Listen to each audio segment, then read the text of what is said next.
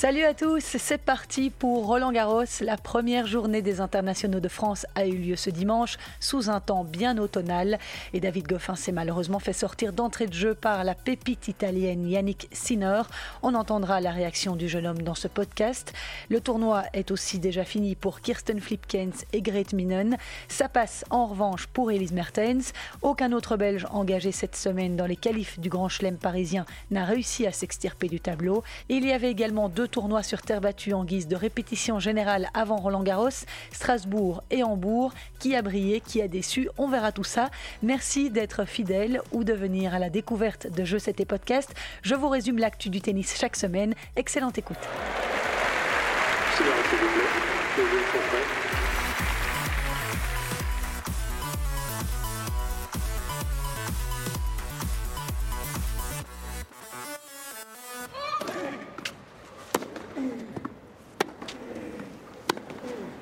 Les meilleurs joueurs du monde ont donc fait leur retour en Europe deux semaines après l'US Open pour prendre part à Roland Garros, exceptionnellement décalé à l'automne en raison de la pandémie de Covid-19.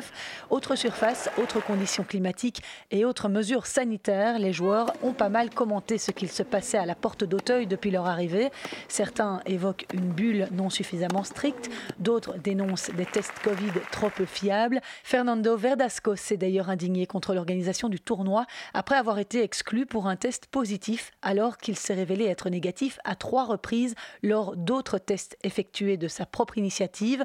Trois autres joueurs, Zumur, Kawa et Zapata, semblent avoir connu exactement la même mésaventure. L'Espagnol de 36 ans n'avait pas manqué un Roland Garros depuis 2004. Le climat est donc assez tendu à Paris. Pour couronner le tout, les organisateurs ont dû sensiblement baisser leur jauge à 1000 spectateurs par jour contre 5000 annoncés. Ce sont des dizaines de millions d'euros qui sont partis en fumée ont réagi les organisateurs extrêmement déçus. Ils ont d'ailleurs été contraints de tirer au sort les 750 détenteurs de billets qui pouvaient être présents dans les tribunes, les 250 autres étant réservés aux partenaires et sponsors. Et puis le temps automnal et particulièrement frisqué de ce début d'automne a aussi fait parler de lui ce dimanche matin alors que les premières gouttes de pluie tombaient sur Paris et que le thermomètre affichait 11 degrés. Victoria Azarenka a poussé l'arbitre à suspendre la partie. Elle a ensuite quitté le cours sans sans attendre l'accord officiel du superviseur. On ne va pas rester assis ici comme des canards, il fait 8 degrés. Moi, je vis en Floride, j'ai l'habitude de la chaleur. Voilà ce que la Bélarusse a lancé à la juge de chaise. Azarenka a fini par remporter son match contre Kovinic en remontant sur le terrain. 6-1, 6-2, score sans appel. Elle jouera contre Schmidlova, 161e joueuse mondiale au prochain tour. La Russe a éliminé la vétérante Venus Williams. Deux jours plus tôt, c'est Simona Alep, numéro 2 mondiale, qui, à l'issue de l'entraînement, a déclaré J'aimerais que le temps s'améliore vite, j'ai un peu de mal avec le froid. La Roumaine, vainqueur à Paris en 2018, fait d'ailleurs office de grande favorite chez les femmes en l'absence de l'Australienne Ashley Barty, vainqueur en 2019, et de la Japonaise Naomi Osaka, blessée. Et la Roumaine, qui a fêté ses 29 ans dimanche, a remporté son premier match facilement 6-4, 6-0 contre l'Espagnole Soribes Tormo. Elle jouera au deuxième tour contre sa compatriote Begou, qui a sorti Gilles Techman en 3-7. Sur sa route, Simona Alep pourrait rencontrer une certaine Serena Williams en demi-finale. L'américaine qui a fêté ses 39 ans samedi est toujours en quête d'une 24e couronne en Grand Chelem. Mais la route de Serena s'annonce semée d'embûches puisqu'elle pourrait y retrouver en 8e Victoria Azarenka et l'Ukrainienne Elina Svitolina en quart. Au premier tour, Serena jouera contre sa compatriote Christy Anne. L'américaine s'est dite sereine lors de la conférence de presse d'avant-tournoi. Après New York, je suis venu en France et je me suis entraînée à l'académie de Patrick Moratoglou, principalement retrouver mes marques pour être prête. Je suis ici et je ne um, jouerai pas si je ne pensais pas pouvoir performer. Je ne suis pas à 100% physiquement, mais je ne connais pas d'athlète qui se sent toujours physiquement um, parfait, donc je pense que c'est quelque chose qui fait partie du um, jeu. Pour moi, tout peut arriver, comme on l'a vu cette année, rien n'est garanti. Um, Il faut juste être très satisfait de chaque instant que la vie te donne parce que tu ne sais pas si ça va être ton dernier.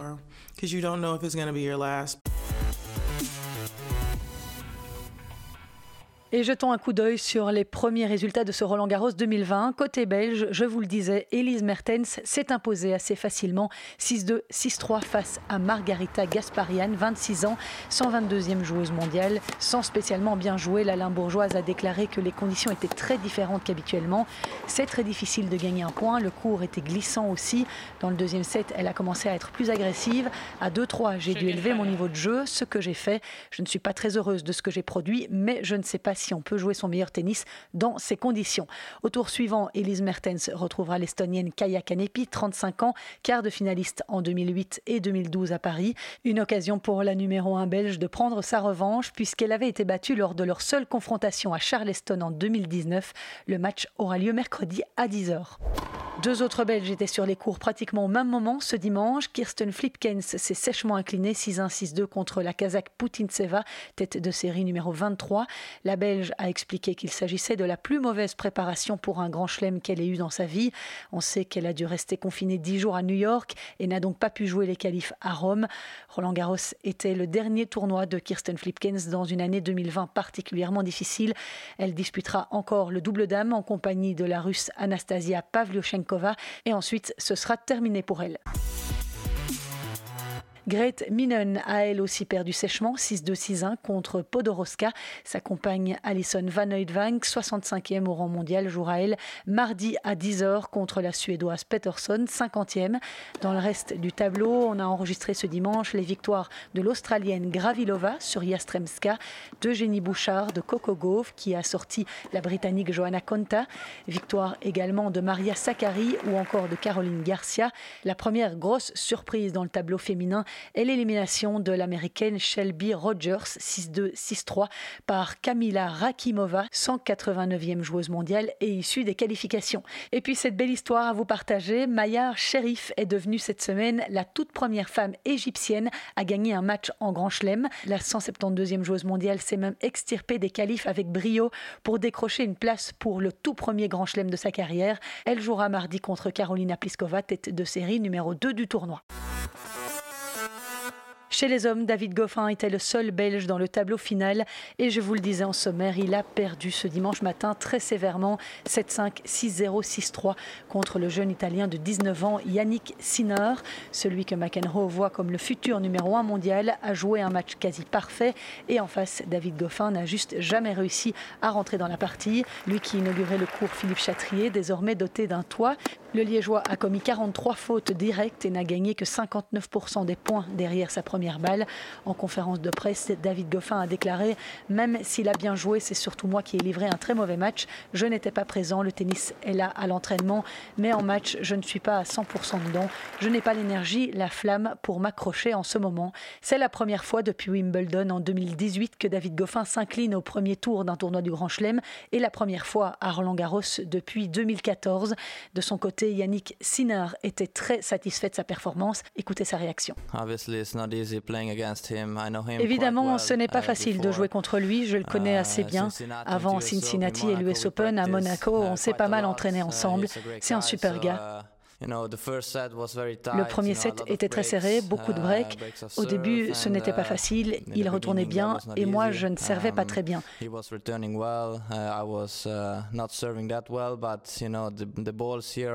Mais les balles ici sont très lentes. Le cours était uh, lourd.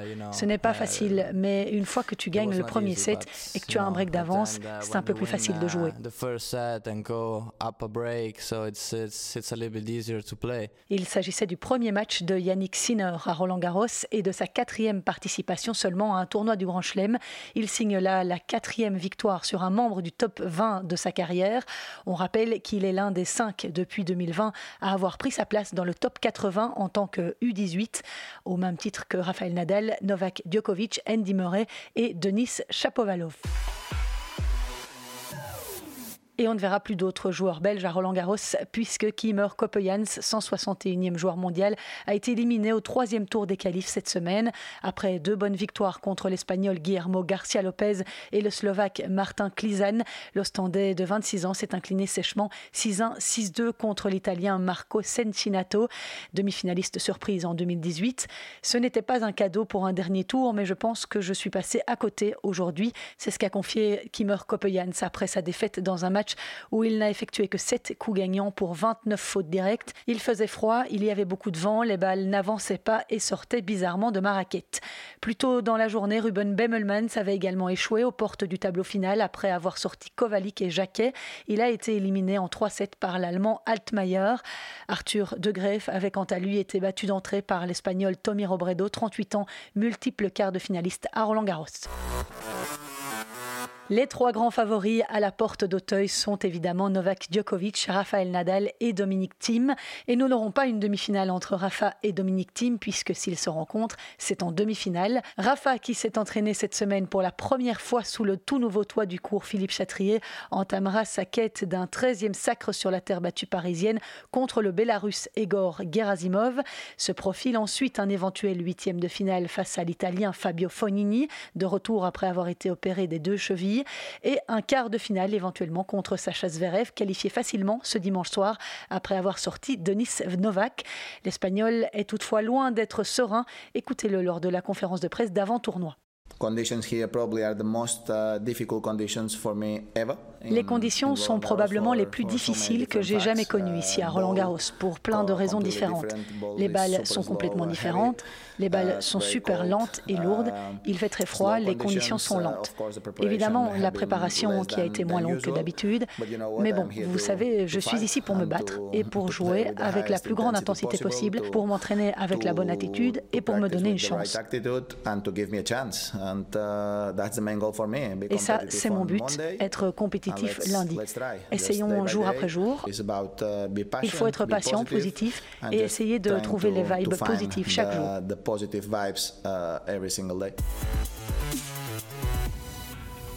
Et Raphaël Nadal n'est pas le seul à se plaindre des balles Wilson utilisées pour cette édition à Roland-Garros. Plusieurs joueurs les jugent beaucoup trop lentes. Le Britannique Dan Evans, après avoir perdu en 5-7 contre Nishikori dimanche, n'y est pas allé par quatre chemins. Certaines de ces balles, je ne les donnerai même pas à un chien pour mâcher. Je pense que cette balle est trop lourde à cette période de l'année où il fait très humide. Voilà pour la petite parenthèse. Je vous parlais donc du parcours en vue pour les favoris. Pour Dominique Thiem, tout frais vainqueur de son premier trophée en Grand Chelem à New York, le chemin s'annonce assez compliqué. Dès le premier tour, il devra écarter le Croate Marin Cilic, ex numéro 3 mondial, redescendu au 39e rang. Puis pourrait se succéder sur son parcours le jeune Norvégien Casper Ruud, le Canadien Félix Auger-Aliassime ou le Suisse Wawrinka en 8e, ou encore Diego Schwartzmann, récent tombeur de Nadal à Rome.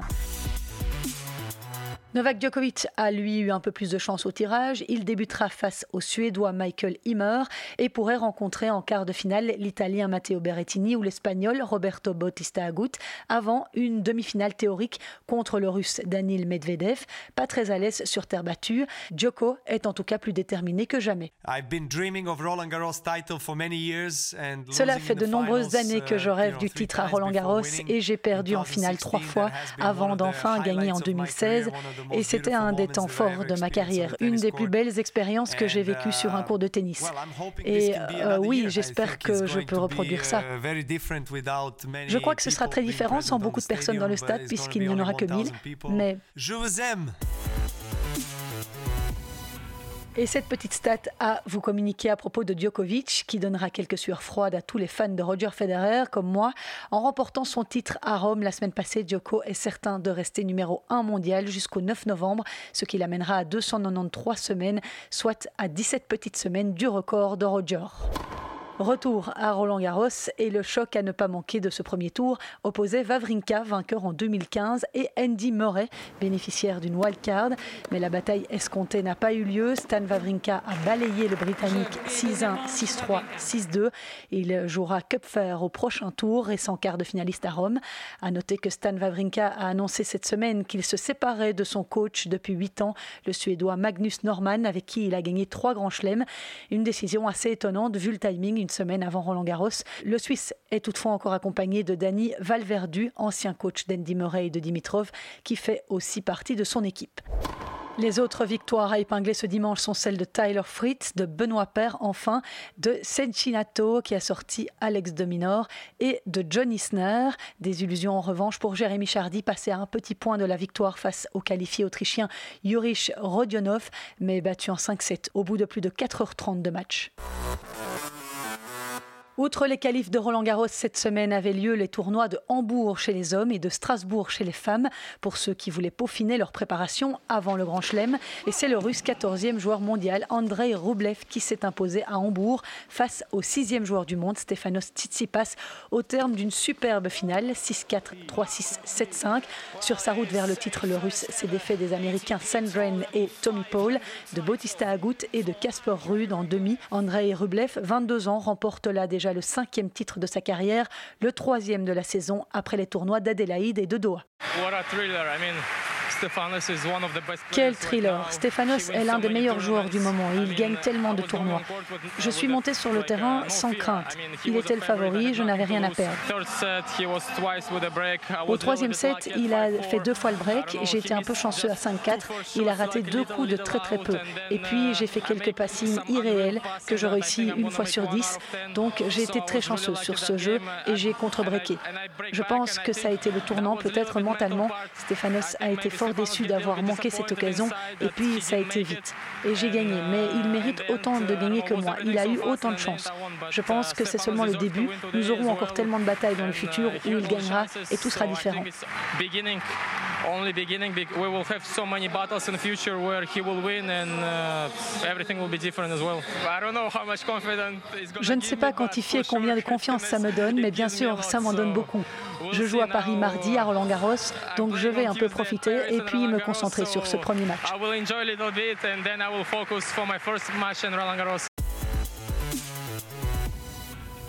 On épinglera lors de ce tournoi de Hambourg la toute belle performance du jeune Français de 22 ans, Hugo Humbert, classé 38e à l'ATP. Il a sorti le cinquième joueur du monde et tête de série numéro 1, Daniel Medvedev, au premier tour, avant de s'incliner en quart de finale contre Casper Ruud en 3-7. Le joueur de Metz n'a joué que trois matchs contre des top 10 depuis le début de sa carrière, mais il enregistre une stat étonnante de 8 victoires contre 5 défaites face à des membres du top 20. Humbert arrive donc plein de confiance sur cette terres à Roland Garros. A noter aussi lors de cet ATP 500 la défaite de Karen Kachanov au deuxième tour contre Lajovic et celle de Auger Aliassim contre le Kazakh Bublik qui était le lucky loser. Chez les femmes, c'est à Strasbourg que ça se passait cette semaine et c'est l'Ukrainienne Elina Svitolina, cinquième mondiale, qui a remporté son 15e titre en battant en finale la jeune Kazakh Elena Rybakina, 18e mondiale. Victoire en 3-7, 6-4, 1-6, 6-2. Svitolina, 26 ans, a éliminé dans ce tournoi alsacien Magdalinette, Gilles Teschmann, Sabalenka et Rybakina en finale. Les plus grosses surprises de la semaine à Strasbourg sont les défaites prématurées de Sloane Stephens, tête de série numéro 8, face à la japonaise Ibino et celle de Kiki Bertens, tête de série numéro 3, sortie par Yelena Ostapenko. En tout cas, Ribakina connaît une belle ascension en 2020, finaliste à Shenzhen et à Dubaï. Elle a remporté en début d'année le tournoi de Hobart et sera la tête de série numéro 14 à Roland Garros, où elle avait été éliminée dès le premier tour l'année passée. Quant à Svitolina, quart de finaliste à deux reprises, 2015 et 2017 à Paris, elle affrontera au premier tour la russe Varvara Gracheva en tant que tête de série numéro 3. Elle se retrouve dans la partie haute du tableau où figurent également la roumaine Simona Alep, l'américaine Serena Williams ou encore Victoria Azarenka. Je termine ce podcast avec trois petites infos en bref. Elle n'est plus apparue sur un cours depuis octobre 2019 et vous ne la reverrez pas en 2020. La Canadienne Bianca Andreescu, septième mondiale, qui avait renoncé à défendre son titre à l'US Open, a également déclaré forfait pour Roland Garros en raison d'une blessure. J'ai beaucoup de choses qui m'attendent en 2021, y compris les Jeux Olympiques. Je veux donc prendre ce temps pour me concentrer sur ma récupération et mon jeu afin de revenir plus forte et meilleure que jamais. C'est ce qu'elle a écrit sur son compte Twitter. L'organisation de l'European Open, le tournoi ATP organisé à Anvers, a dévoilé mercredi le nom des participants de l'édition 2020 qui aura lieu du 19 au 25 octobre et que du beau monde au programme. L'Italien Matteo Berrettini, actuel 8e mondial, est le joueur le plus haut classé annoncé. Vient ensuite David Goffin, qui on l'espère sera inspiré à domicile. Parmi les autres joueurs du top 20, on retrouve également Andrei Rublev, Fabio Fonini, Karen Kachanov, Pablo Carreño Busta, Grigor Dimitrov et Milos Raonic Kei Nishikori, ancien quatrième mondial, sera lui aussi présent. Kimmer Koppejans a reçu une wildcard pour le tableau principal et Ruben Bemmelmans pour les qualifs. Dick Norman, directeur du tournoi, a souligné qu'il était très heureux de pouvoir organiser le tournoi en pleine crise de Covid-19. Nous garantissons que les fans pourront profiter du tennis de haut niveau dans un environnement en toute sécurité. Nous avons obtenu l'autorisation de donner accès à un public limité. Nous pouvons vendre près de 30% de la capacité en tenant compte de la distance d'un mètre entre les différentes bulles. Voilà un chouette programme en perspective en tout cas. Et puis l'édition 2022 de la Lever Cup sera organisée à l'O2 Arena de Londres. Le tournoi organisé par Roger Federer dure trois jours et oppose les six meilleurs joueurs européens contre le reste du monde. L'Europe a déjà gagné trois éditions en 2017, 2018 et 2019. Cette année, la Lever Cup a été annulée. En septembre 2021, elle aura lieu à Boston aux États-Unis avant de prendre donc la direction de Londres. Alors, même si l'ambiance n'est pas tout à fait la même que d'habitude, je vous souhaite de passer une excellente semaine au rythme des matchs à Roland-Garros. Restez par ailleurs extrêmement prudent. Prenez soin de vous et des autres. N'hésitez pas à communiquer avec moi sur mes réseaux sociaux, je sais et podcast. On se retrouve la semaine prochaine pour faire le point à mi-parcours de Roland-Garros. Merci d'avoir été à l'écoute. Ciao.